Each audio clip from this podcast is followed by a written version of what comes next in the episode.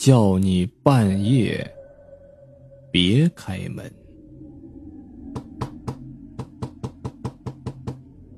熟睡当中的王铁树被一阵猛烈的敲门声给吵醒了。谁呀？他妈的，敲什么敲啊！来了，心底里边呢暗骂了几句。王铁树连忙从床上起来去开门，打开了铁门，还有一道防护门。可是奇怪的是，门外边并没有人，每层楼道里的灯几乎都坏了，漆黑寂静。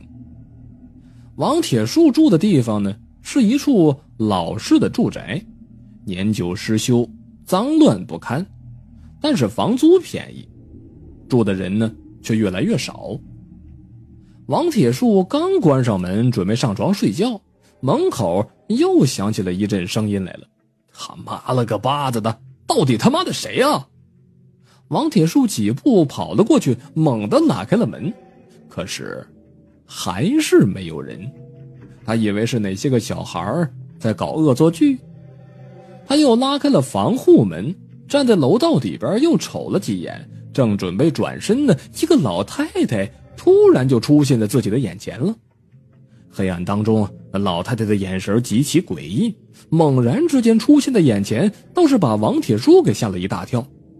哎呀，老太太，您大半夜的不回家睡觉去，您跟这儿瞎晃悠什么呀？人吓人吓死人，你不知道啊？王铁柱有些埋怨的说道：“嘿嘿，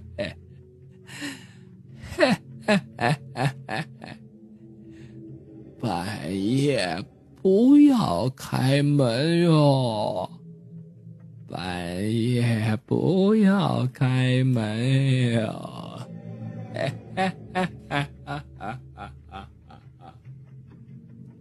老太太呀。”诡异的说笑着，说出了这句话，然后便缓缓的走进了黑暗当中，不断的远去了。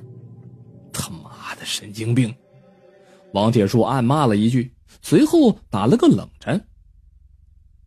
躺在床上的王铁树现在已经没有了任何睡意了。刚刚，到底是谁在敲他的门？还有那个老太太。在这里边住了两个多月了，也是第一次遇见那个老太太。难道说，真的有鬼吗？这个念头，让自己冒出了一身的冷汗。就这样，王铁树是睁着眼睛熬到了天亮。接下来的几天里是相安无事，半夜里也再没有什么敲门声和什么奇怪的老太太了。过了几天之后的一天半夜一点钟，王铁树正躺在床上看电视呢，一阵敲门的声音突然之间又响起来了。他心里边已经早忘了前几天发生的怪事了。谁啊？说着，他通过猫眼向外边看了看。送餐的，外边的人回答了一句：“送餐。”我订餐了吗？嗨，管他的呢。签收了之后，关上门。没有任何事情发生。接连着第二天半夜时分，王铁树睡得正熟呢，一阵敲门的声音又响起来了。迷迷糊糊当中，王铁树打开了两扇门。漆黑寂静的楼梯里没有任何的东西，没有任何人，却有一种莫名其妙的风吹过。王铁树的睡意瞬间就清醒了一半了。他准备往屋子里边走，可不知道什么时候门已经被关上了。也就是说，王铁树没带钥匙。惊慌失措之下，他往楼下跑。黑暗当中什么也看不见，却连连摔了好几个跟头。鬼鬼，有鬼有鬼啊！奇怪的是，平日里偶尔还能见到几户人家的有一点生气的这样子，现在却什么都没有了。他跑到了楼门口。门是锁着的，几乎是精神崩溃的王铁树抱头蹲在了门口。此时，地下室里似乎有了什么动静。王铁树缓缓地抬起了头来，他借着门缝中路灯光亮，看着地下室的方向。一个躺着的女人，四肢朝地的，缓缓地向王铁树爬了过来。她的整颗头颅来了一个三百六十度的旋转。诡异的看着王铁树，双目空洞。啊啊啊啊！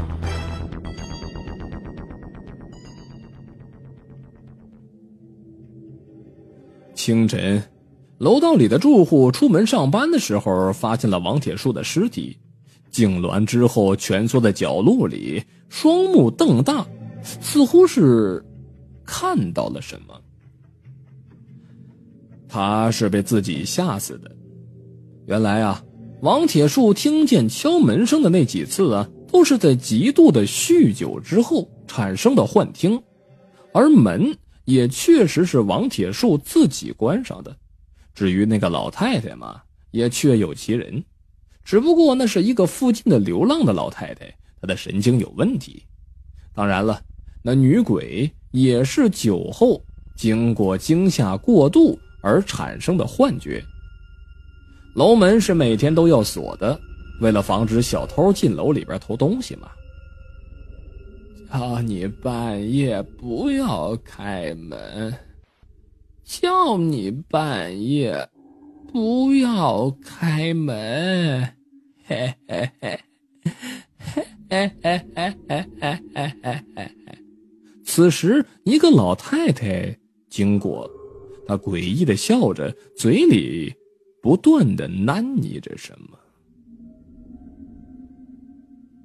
好了，这就是叫你半夜别开门的故事。